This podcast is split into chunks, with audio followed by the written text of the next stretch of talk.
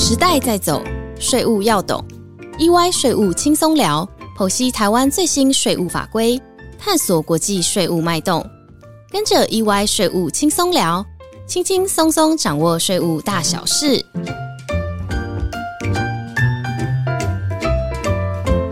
嗨，大家好，欢迎收听 EY 税务轻松聊，我是安永元方国际法律事务所资深律师周志杰阿 Sir。大家好，我是安永元方国际法律事务所的资深律师陈婉如。税后疫情时代，台湾吹起一股国内并购潮，媒体的报道也让许多人开始好奇与关注后续动向。并购已经不再是公开资讯观测站或者新闻上的单纯报道。而是成为民众日常讨论的话题，尤其在最近几年，股市投资成为全民运动，一般民众普遍都有机会成为数家上市贵公司的股东。公司间的并购新闻不再只是报章杂志上成为茶余饭后的闲聊话题，也不只是企业之间的博弈，而是成为切身影响个人权益的问题。股东是否参加股东会表达自身的意见？或者参与表决是否接受公司的合并或者收购议案，都足以影响股东自己的权益。为了保障自身的权益，对于企业并购的修法就值得特别留意了。是的，为了提供企业更具弹性的并购方式，同时注重股东的权益，今年六月十五日，企业并购法进行修正。新法会在今年年底十二月十六号正式实施。我们这一集的内容就来跟大家分享一下这一次企业并购法的修法重点。修法后改善了哪些过去实务上常见的问题？身为股东在公司并购的时候，又有什么样的权益可以争取呢？说到企业并购，其实包含了合并跟收购两种不同的方式。Arthur 是否可以和大家简单说明一下企业并购包含哪一些类型呢？好的，首先跟大家分享企业并购最常见的方式有两种，分别是合并与收购。合并呢，又可以分为吸收合并以及新设合并两种类型。吸收合并是说，当 A 公司想要合并 B 公司，在采取吸收合并的情况，B 公司会被纳入成为 A 公司的一部分，B 公司因此消灭，原本 B 公司应该要负担的权利义务。就全部转由 A 公司直接承担。例如，先前有两间知名的电信公司，就是采取吸收合并的方式。合并后，A 电信公司要承担原有 B 电信公司消费者的资费。另外一种，我们称之为新设合并，就是选择先创立一间 C 公司，将 A 公司与 B 公司合并整并为新的 C 公司。而原本 A 公司与 B 公司的权利义务，就会由新设立的 C 公司所承受。至于在收购的情况，则并非将两间公司整并，而是利用取得另一家公司股份、营业或财产的方式，达到控制另一家公司或取得特定资产的目的。是的，根据公司并购的交易对象不同，也可以分为国内整并、外资来台。台商海外并购三种不同的情境，在法规层面，如果并购双方都是我国境内公司，需遵守企业并购法的规定；如果是国外公司来台并购我国公司的状况下，除了企业并购法之外，还必须事先取得投审会的核准，并遵循外国人来台投资或是大陆地区人民来台投资的相关法令。假若是我国公司要并购海外公司，则更要留意外国法的规范。没错，公司在并购时还需要同时考量市场垄断、留用的相关问题。如果是金融业，则因为属于特许行业，还需要另外考量金融机构合并法等特别的相关规定。那身为一个股东，当得知自己投资的公司将被合并或收购的时候，将如何确保自己的权利，或者是取得相关并购的资讯？以了解公司为什么会同意这一门亲事呢？仔细想想，一件企业并购发生时，对并购方公司而言，可能必须负担大笔的支出，或承担许多被并购公司的义务。另外一方面，被并购公司的经营权将发生变更，甚至遭到整并。此时，被并购公司的股东又应该如何保障自己的权益呢？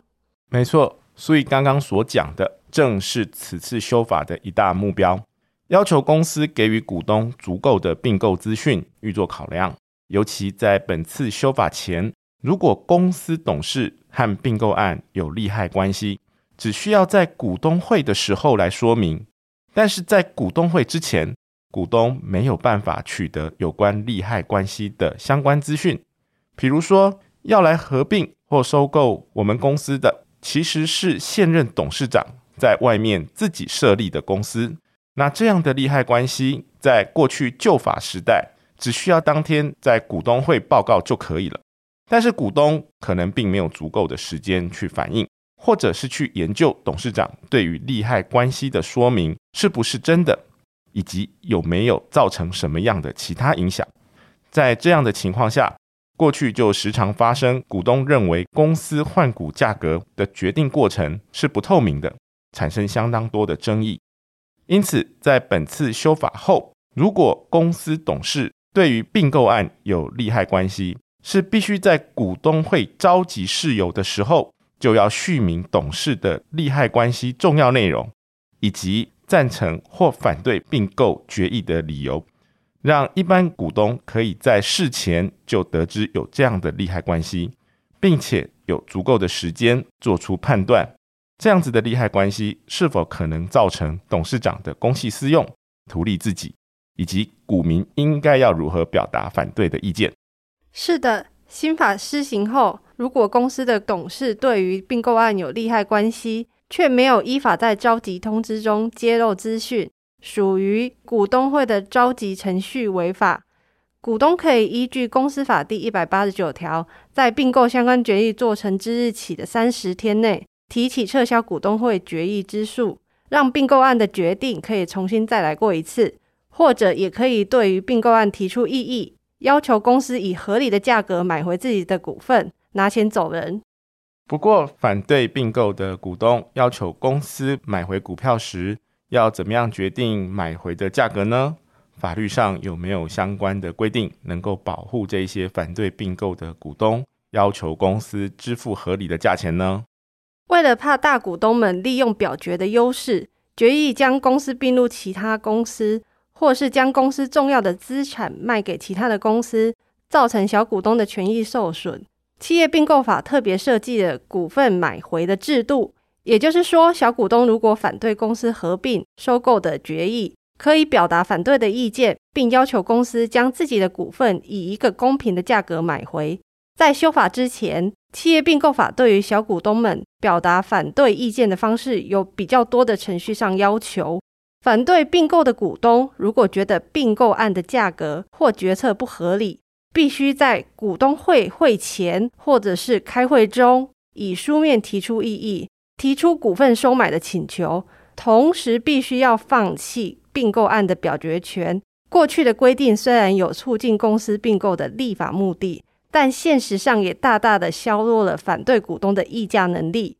小股东既然没有表决权，对并购方公司而言就没有诱因提出更合理的股票价格，毕竟也不会影响到并购案的进行。这种付钱使小股东让出原先持有的股份。回到公司手上的做法，也是俗称的现金逐出合并 （cash out merger）。这一次修法改善了少数股东请求收买股份时的议价能力。在新法下，股东除了在会前与会中提出异议、表达反对意见外，即便在表决时投下了反对票，依然可以享有股份收买请求的保障。是的，这样的修法能够增加小股东议价时的筹码。也促使公司方尽早提出合理的收买价格，更减少了公司收购股份不同价的情况发生。这次修法改善了少数股东请求买回股票时的议价能力。在新法下，股东除了在会前与会中提出异议、表达反对意见外，即便在表决时投下反对票，仍然可以享有股份收买请求的保障。是的。这样的修法能够增加小股东议价时的筹码，也促使公司方尽早提出合理的收买价格，更减少了公司收购股份不同价的情况发生。刚刚跟大家提到的是修法后对于股东权益的保障。另外，本次修法也有部分能够促进非对称式合并的并购形态，减少相关程序，以加速公司并购的进行。就请阿 Sir 来解释一下什么是非对称式合并。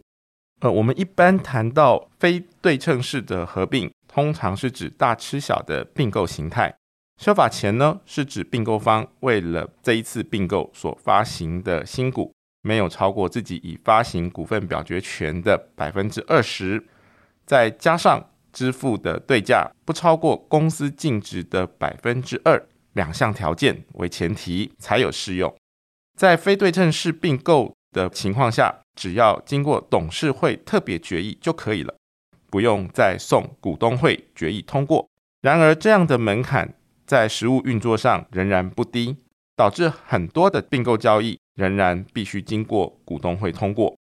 而很多公司为了避免召开临时股东会的麻烦，都会等到下一年度的股东常会才会提出议案交由股东通过，因此就会导致并购时程冗长的情况。为了解决这个问题，在修法后将非对称式合并的范围有所松绑。新法让并购方为并购所发行的新股，只要不超过已发行股份表决权的百分之二十，就可以适用了。而且还新增，如果并购所交付的股份啊、现金啊以及财产价值没有超过公司净值的百分之二十，都只要董事会特别决议通过就可以进行。这样一来，就可以加速整个并购程序。也不会再因为等待股东会的开议而拖延了并购的时程。最后，这一次企业并购法的修法，也对公司并购提供了许多面向的租税优惠措施，不仅是对于公司，或是对于被并购方的股东，都具有相当大的利益，也因此可能提升公司并购交易的进行。是的。想要获得更多租税优惠措施的相关资讯，可以关注安永的 Facebook 与 Line 官方账号哦。这一次企业并购法修法资讯就先谈到这里，感谢阿舍的分享，也感谢大家的收听。我们下周一再见喽，拜拜，拜拜。